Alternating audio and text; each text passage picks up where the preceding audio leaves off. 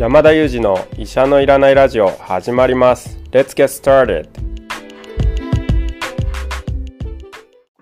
この番組はニューヨーク在住の医師山田裕二先生に健康にまつわる情報を質問し医者のいらない状態を医者と一緒に実現しようという矛盾した番組です。進行役は新里ゆり子が務めます。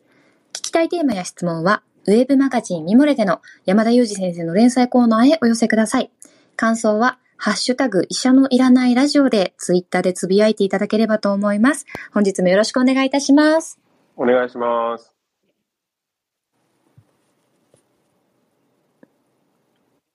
これは多分わざとですね。わざとですね。読んできますね。僕の行動。ありがとうございます。ちょっとスルーで今日は行ってみました。山田先生、どうですか？あのー、まだニューヨーク恋しい状態が続いてますか？そうですね。まあ、あの、日本をもちろん楽しんでますし、こうやってこう、医者のいらないラジオも時差なくこう収録したりできるのはいいなと思ってますけど、やっぱりこう、ニューヨークが恋しくなったっていう気持ちも並走してますかね。もうちょっとですよね。あと。そうですね。まあ、でもまだ8月30日ですので、まだ2週間以上、3週間ぐらいあるんですかね。はい。この残り少ない期間に山田先生にたくさん、あの、今までいただいていた質問の、えー、に回答いただきたいなと思います。よろしくお願いします。はい、お願いします。はい。こちらはですね、コパッペさんからの質問です。はい。高齢者に有益なサプリメントは？という質問をいただいているんですけれどもね、サプリメントに関して、ね、の記事でいろいろなあの記事を書いていただいたりもしていますが、お答えいただければと思います。そうですね。まあ、高齢者に有益なってすごく広いと思います。あの、こう個人差がある話なので、高齢者全体に有益なサプリメントはと聞かれると答えはないになりそうなんですけれども、あの、まあ、あの、いろんな記事でも私は情報発信をしてますけれども、基本的にはですね、まあ、あの、普通の食生活をされていれば、サプリメントが必要になるほどのビタミン欠乏っていうのはほとんどないと思うんですね。ま、そういった意味で必要になるあのサプリメントっていうのはない人の方が多いと思います。私、偏食なんですと言っても、まあ、大体3食普通に召し上がれていれば、あの、こう、ビタミンが欠くということはないです。ただ、例えばですね、まあ、ビーガンで、まあ、本当に野菜しか取らないという場合には、ビタミン B12 というものが欠けてきたりですとか、そういったことはありますので、あの、全くないというわけではないんですけれども、ほとんどの場合にはサプリメントは不要であるということが多いのではないかなと思います。で、高齢者というくくりでいけばですね、あの、まあ、あの、ちょっとこう、こんな研究もありますというぐらいのレベルでご紹介できればと思うんですけれども、まあ、特にですね、介護施設に入られている方たちですね、まあ、つまりもうほとんどご自分で外出をされないような方たちではですね、まあ、日光を浴びる時間が短いことと関連してなのかもしれないんですけれども、ビタミン D 欠乏が多いということが知られていまして、でこの方たちにビタミン D を投与してみると、転ぶのが減る。っていうような、まあ、データがあるんですね。で、あの、実際にこう、まあ、ビタミン D って、あの、骨との関連が多いので、こうまあ、転んで骨折を防ぐんじゃないかみたいに思われるかもしれないんですけども、このビタミン D でですね、転倒、転ぶことが減ったっていうようなデータがありまして、ですので、まあ、あの、一般の高齢者に進めることはあまりないんですけれども、施設に入所されているような高齢者を診療したときには、まあ、そういったことを根拠に、ビタミン D のサプリメントを使うなんていうようなこともあるんですけども、これもですね、はっきりと因果関係までは証明されているものではないので、この因果関係の証明のための研究っていうのはやっぱり今後行われなければいけないなとは思っていますので、まあ、ちょっと注意書き付きのあのサプリメントのお話なんですけども、まあ、それ以外にですね、特別このサプリメントが有益だというものはないと思いますので、このサプリは認知症に効くとかですね、このサプリは何々に効くと、まあ、そういうものを目にしたら、むしろちょっと注意をして一歩引いていただくと、そういうような姿勢で見ていただくのがいいんじゃないかなと思います。ありがとうございます。では、あのー高齢者というくくりがなければ、まあ、本当に厳密に野菜のみしか食べないビーガンの方が、稀に B12、ビタミン12、合症になる可能性があるので、まあ、そこに注意というのと、あとは施設に入られているような高齢の方にビタミン D のサプリをこう使うこともあるというぐらいの認識で。そうですね、はい。うんでもサプリを求める、このそうその私もこのこういう情報を山田先生から聞いているので分かってはいるんですけれども、とはいえサプリメントを求める人々の欲求がすごく凄まじいなっていうのは感じています。そうですよね。例えばですね、うん、あの、よく目にする高齢者向けのサプリメントとして、はい、あの、グルコサミンとかコンドロイチってなんか聞きません？あの、グルコサミンはですね、歌で覚えさせられてますね。あ、そうですよね。歌なんかでうまく宣伝されてるので、はい、あ、はい、そうかと。グルコサミンを飲めば、あ、これ関節がなんとなく良くなって、はい、膝が良くなって、そうです。これはいいんじゃないかと思われますよね。膝がぐるぐるするんですよ、グルコサミン。膝がぐるぐるしそうですよね。そうそうで、音感通りに 膝がぐるぐるすればいいんですけども、はい、実際にはですね、これ、おそらく高齢者に多い変形性の質関節症、膝の関節症っていうようなお病気で、まあ、膝のこう関節の滑らかさを生み出している軟骨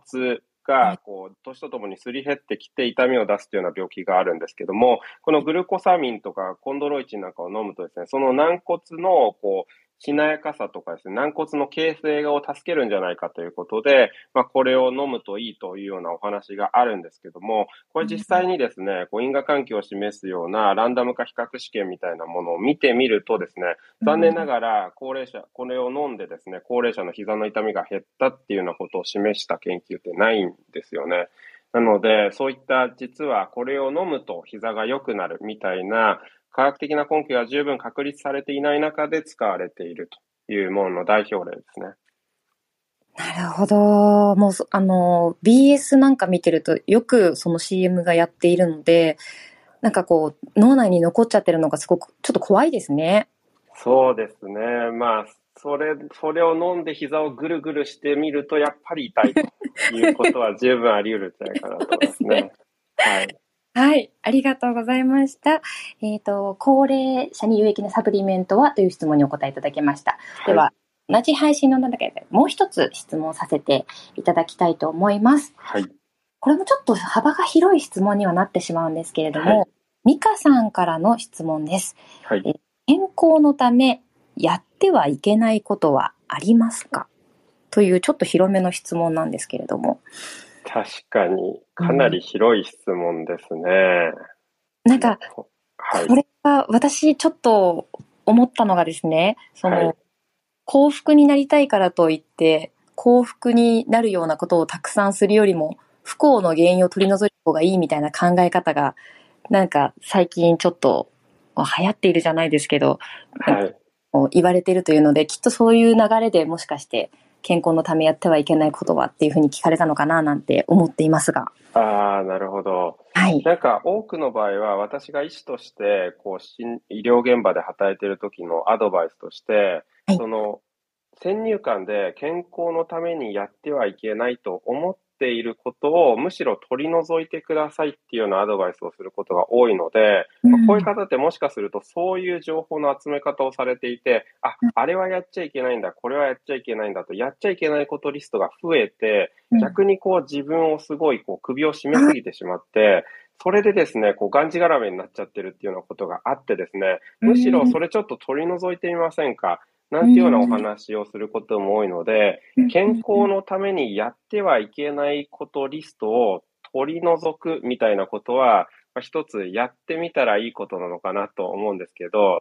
逆にやってはいけないことが何かあるかというと、あんまりないんじゃないかなと思っていて、まあ、結局はその健康につながることってこう長年の積み重ねなので、例えば今日一日あれをやっちゃったから何か10年後は変わりますかと言われると、多くの場合ないですよね。その代わりこうコツコツ蓄積になっちゃうことっていうのはやっぱり健康にもマイナスになってきますので、例えばわかりやすくは喫煙ですよね。はい。1日タバコ吸っちゃった、だったら問題ないかもしれないんですけど、やっぱり毎日吸って5年、10年継続しましたっていうと、それは体の害になるので、うんスタートしない方がいいことっていうことになりますけど、今日やっちゃいけない、明日やっちゃいけないっていうことはほとんどないんじゃないかなと思いますけどね。うん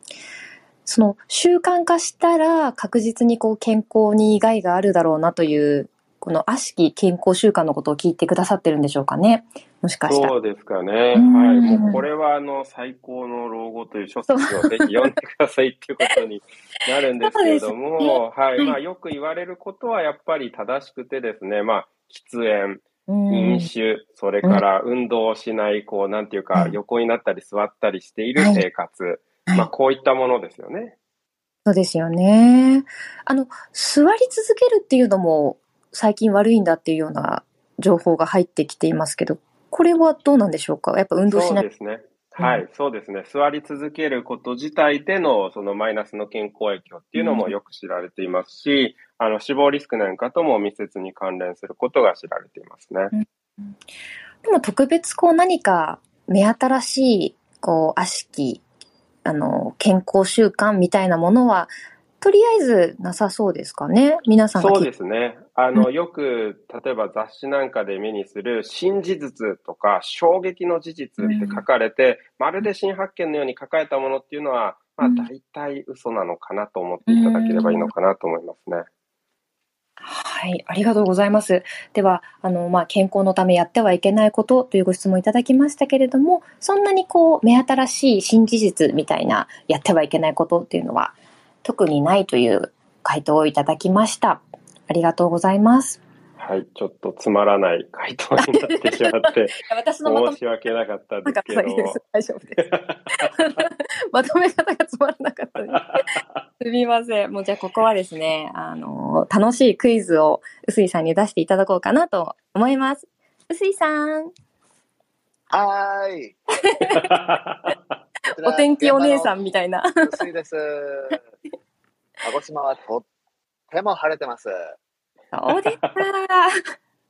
スタジオからはクイズをお願いします。すごい、みんなもうクイズが癖になってきてますね。それではですね、もうそこまで言うなら、はい先日、あの、さかなクンに関する、あの、クイズを出してですね、はい。山田先生も新里さんも非常にさかなクンに対する関心が強かったんで、はい。さかなクンから見てもう一問いきたいと思います。はい。どうぞ。あの、さかなクン、実はですね、さかなクンの物語が今度映画になるんですよ。へー。で、いや、さかなクンの人生ってやっぱすごく面白くって、さかなクンってもうもちろん大人なんですよ。あの、魚大好き。魚大好きから始まって、テレビチャンピオン5連覇して、タレントのような感じになったけど、結局東京海洋大学の客員教授、名誉博士にもなってですね、あの、ご自身でも研究領域にも入ってるわけですね。うん。えっ、と、確か中学生、高校生の時に、カブトガニの孵化に成功してるんですよ。産卵孵化。へーえ、カブトガニの産卵孵化に民間人が成功するっていうのは初めてのことで、あの、それで、あの、えっ、と、地元の新聞に載ったりして、あの、そういう、こう、ちょっとアカデミックなバックグラウンドを持ってる方なんですね。はい。あのーそのさかなクンの本がですね、実はこれ講談社からなんですけど、出てまして、はい。出てるんです。で、それを原作にした映画が今度映画化されることになりました。で、はい。このタイトルを当ててほしい、今日は。タイトルですね。はい。でもこれノーヒントだと無理なんですが、さかなクンの思いが詰まったタイトルです。そして、あの、人と人が、あの、出会って、あの、出会いをすごく大切にする、一期一会って言葉がありますよね。はい。一期一会。あ、うちの子供が今すぐそばで答えを言おうとしてるんですけど、ちょっとまだ叫叫んでるんです。今、イヤホンなんでなんとかなってます。で、この一期一会をもじったタイトルなんですが、それは何でしょうか？なるほど。はい。これもう、あの、私もそう思いました。一行一会。正解